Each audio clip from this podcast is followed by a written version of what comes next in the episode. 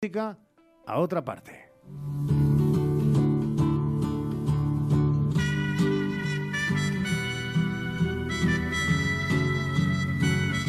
La fecha tiene un 5, tiene un 9, tiene un 7 y tiene un 1. Claro, empieza uno a hacer así cábalas y eh, que nadie piense que vamos al futuro. Nos vamos al pasado. ¿A dónde, Ramón Vicente? A 1975, en el que ocurrieron varios acontecimientos significativos, bueno, como todos los años, ¿no? Tanto a nivel mundial como en España, también en nuestra ciudad. Fue un año que comenzó en miércoles. ¿Mm? Qué casualidad, según Sí. el calendario, eso sí, gregoriano. En ese año de 1975, Ricardo, lo marcó la muerte de Franco y el inicio al camino hacia la democracia. Eh, bueno, el primer paso de este difícil recorrido fue la coronación de Juan Carlos I, como ya sabemos, que mantuvo a Carlos Arias como primer ministro. Ese mismo año, fruto de la apertura política, se construye la primera asociación política autorizada en España. Se llamaba Reforma Social Española y fue creada por Cantero del Castillo. El papel público de la mujer cada vez tenía más fuerza, afortunadamente, al mismo tiempo que la democracia empezaba a abrirse camino. La mujer tomaba las riendas de su vida, según aquellos años, y aumentaba su participación fuera del hogar. En el año 1975 fue declarado Año Internacional de la Mujer y, como siempre, desde aquel entonces lo celebramos el 8 de marzo.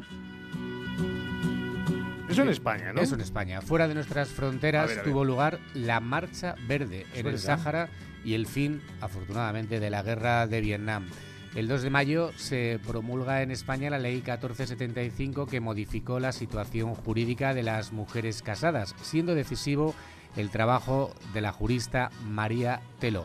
Un año importante ¿eh? para, Sí. para, eh, para las féminas. El 3 de enero de ese mismo año empezamos, entró en vigor la reforma en el artículo 4 de la Constitución Política en los Estados Unidos mexicanos. Del 19 de junio al 2 de julio se desarrollaba la primera conferencia mundial también sobre la mujer en la Ciudad de México y del 12 al 28 de octubre se realizan los Juegos Panamericanos en esa misma Ciudad de México. Bueno, pues a ver, vamos con la música. Mm, te pregunto, claro, 1975. Muchos de nuestros oyentes seguro que están al tanto, que les va a sonar, y si no, que vayamos aprendiendo que siempre se aprendan cosas. ¡Oh, qué maravilloso año! ¿Sí? ¡Oh!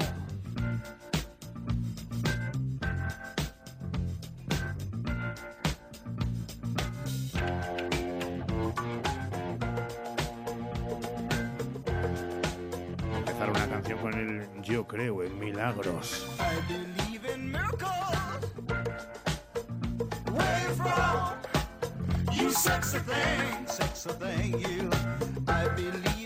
Llamarse chocolate caliente y que tu single se llame eh, una cosita sexy. Madre mía, ¿eh? Sí, tiene detrás cada cosa. Fue escrita por el vocalista principal, Errol Brown, y el bajista Tony Wilson, y fue producida por Mickey Moss.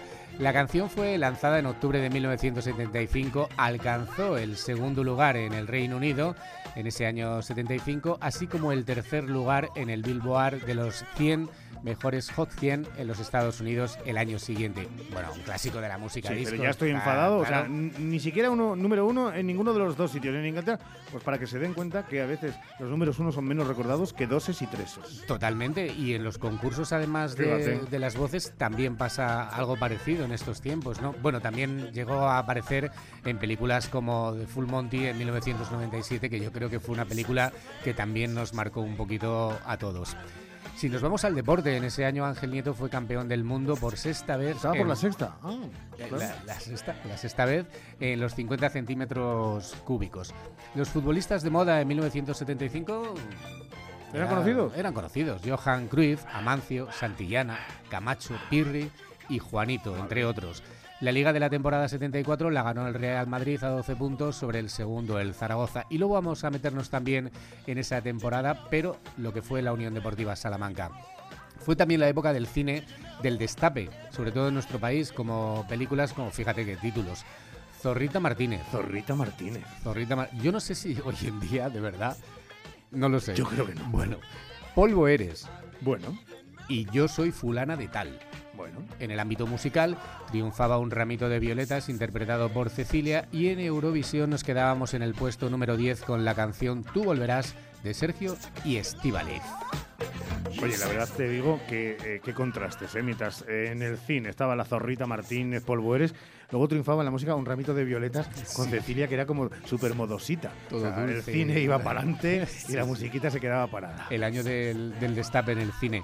Pero una de las canciones que marcó ese año y que nos hizo bailar a todos, sin duda, fue una que nos llevaba, vamos a decirlo así, al limbo, Ricardo. Bailemos el. Bimbo, sensación. Con esta melodía que te va derecho al corazón. Bailando cantará.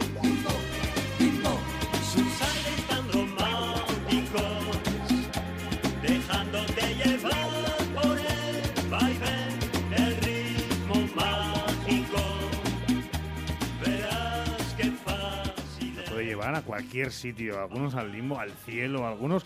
Y sobre todo, sobre todo las pistas de baile, ¿no? Y con el bimbo. Que nadie diga limbo, lim- No, no, no, el bimbo, bimbo. El bimbo. Bueno, era reconocido. Pan bimbo. Era reconocido artísticamente como Georgie Dan. Fue compositor y cantante francés naturalizado español. Nacido en el seno de una familia de músicos y artistas, tuvo eh, una formación musical en su infancia muy importante. Estudió nueve años en el conservatorio en París y se convirtió en un experto clarinetista. Tocaba también el saxo y el acordeón y era diplomado en magisterio. Inició su trayectoria en Francia, pero también llegó a España en 1965, donde se quedó. Dicen que cualquier tiempo pasado fue mejor. Sí, eso dicen. Eso dicen. Eh, eso suele ocurrir en quizá demasiadas ocasiones y esta es una de ellas, porque en Salamanca, ya sabemos todos y en todos los lugares, que se pierde futuro a pasos agigantados. Bueno, por esto de la población. Sí. Tal es así que según los datos del Instituto Nacional de Estadística, la cifra de nacimientos que había en Salamanca en 1975 era un 60% superior a la actual. La gente estaba como loca. La televisión... Hombre, el destape. Había dos canales, Destape, Los rombos. los, los rombos, los nombres de las películas. Madre mía. Pues venga, la natalidad al poder. Nuestros siguientes invitados son uno de esos grupos eh, que sin duda son de los más reconocidos dentro del mundo del pop. Y en 1975 abrían su segundo disco así. Monday morning you sure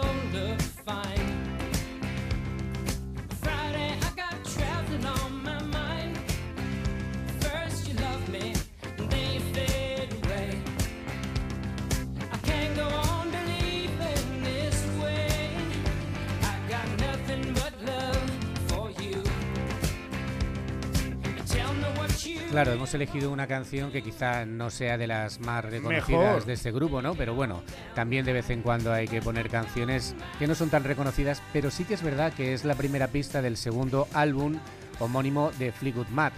Fue certificado multiplatino como multiplatino la canción, posteriormente fue incluida en el álbum recopilatorio en 2002 The Very Best of Fleetwood Mac y bueno, uno de los críticos describió como una canción brillante en una apertura brillante del álbum. Era Matthew Gridlam, que se me traba la lengua. En las calles eran tiempos de pantalones de campanas, gafas grandes y la moda yeye. Entre los jóvenes era muy común el uso del término como bocata, cubata, demasié o mola. Mola. Y según cantaba Víctor Manuel, había mucho cómico.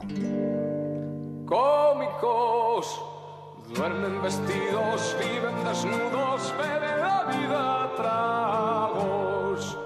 Son adorados, son calumniados como dioses de barro. ¿Quién le ha visto y quién le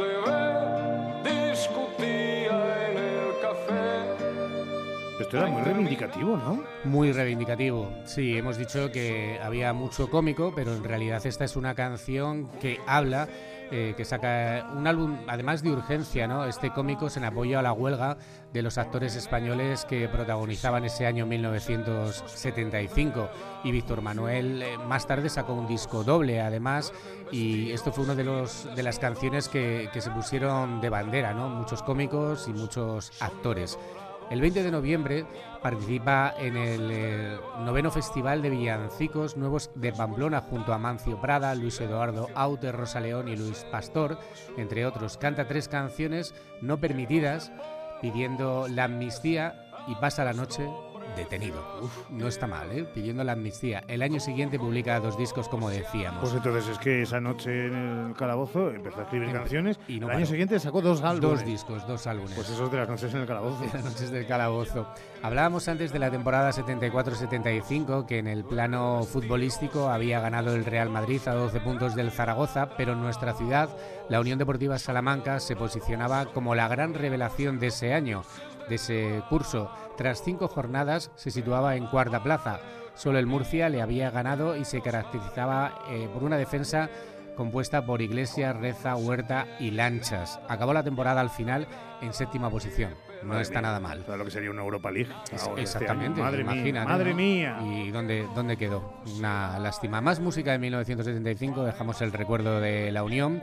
Es indiscutible eh, la delicadez de los versos de la siguiente canción, La pluma de Waters, que prefirió enfocar el mensaje a través de preguntas que parecen interpelarnos, dire- interpelarnos directamente a los que oímos la canción. So, so you think you could tell heaven from hell, blue skies from pain?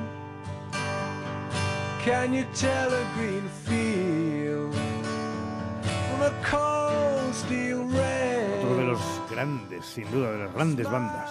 Es impresionante. La letra de la canción está inspirada en un sentimiento de nostalgia por la ausencia de un ser querido, de uno de los componentes de Pink Floyd. Eh, dejó la banda en 1968 por problemas mentales derivados del, del consumo de las drogas. Una auténtica obra de arte esta canción, una auténtica obra de arte del disco y una bella en lo musical y extremadamente compleja y profunda en cuanto a sus significados, ¿no? que tenemos que escucharla varias veces. Una canción que, bueno, pues también nos hace pensar como, como también eh, cerramos un nuevo episodio, ¿no? Así de, de nuestras vidas. Pues sí. Y así también vamos a cerrar un nuevo episodio de Con la música a otra parte. Y lo vamos a cerrar con un tema ¿Con qué? A ver. que no podía faltar en este año 1975. Vendió Ah. millones de copias, lideró las listas de éxitos ¿Sí? y ayudó a redefinir, y lo digo alto y claro, el concepto de la música pop. Is this the real life? Is this just fantasy? Caught in a landslide, no escape from reality. Open your eyes, look up to the skies and see. Wow, es impresionante. Es impresionante, una canción que rompió todas las, regal- las reglas, batió todos los récords y sigue, la verdad es que asombrando. eh, bueno, es que no, no tengo palabras, ¿no? Mercury les dijo a sus compañeros de la banda que creía que tenía suficiente material para unas tres canciones, pero que estaba pensando en mezclar todas las letras en un gran espectáculo. Y así fue con este Bohemian Rhapsody de Queen.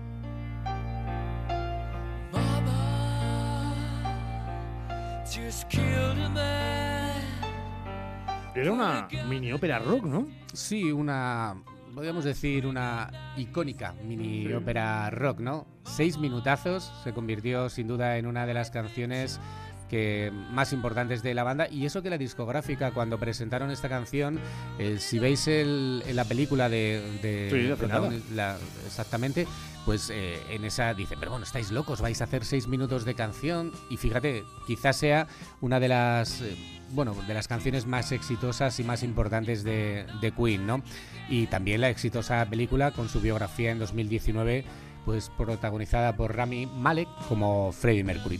Y así de esta manera cerramos 1975 ¿qué te parece? Qué buen año. Y eso que el 73 era maravilloso porque era mi año. Pero este 74 tiene mucho y muy bueno.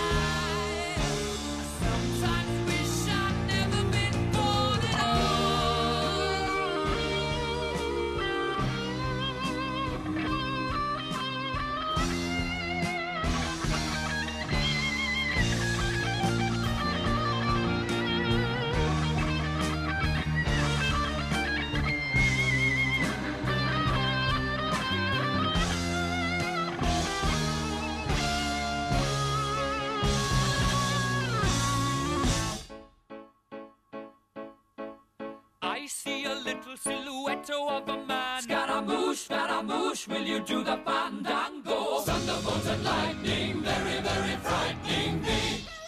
Galileo, Galileo, Galileo Figaro. Magnifico!